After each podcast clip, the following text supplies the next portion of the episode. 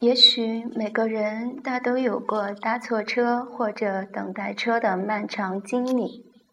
不得不承认，我有很多次上错车而南辕北辙，也有无数次在站台等待那辆驶往目的地的理想巴士，由耐心、灰心丧气，到转乘其他路线。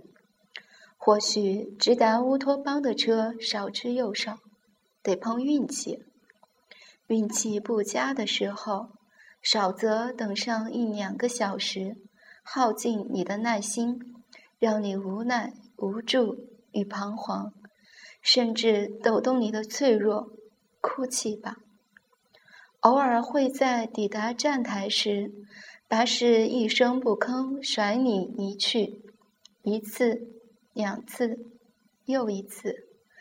你追不上又错过，有时巴士会很淘气。哪天要是兴致来了，他和你玩耍一次。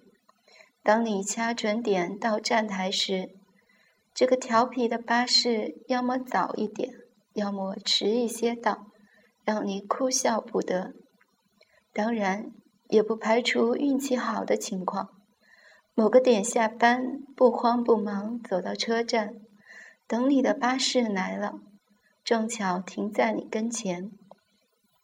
你上车了，司机很 nice 的问候，车上空无一人，成了你的专车。望着窗外车水马龙，街市喧嚣或者寂寞霓虹，心里便开始酝酿感慨。有些人不愿坚守或等待，要么停留在原地安逸生活；有些人，诸如我，常走弯路，上错车，也错失良机，但欣赏了沿路的风情。若非迷途，便不会有这番心得。正如贺包蛋的和贺小姐的公车上书，席梦思的梦。右西小姐也有了公车旁的等待。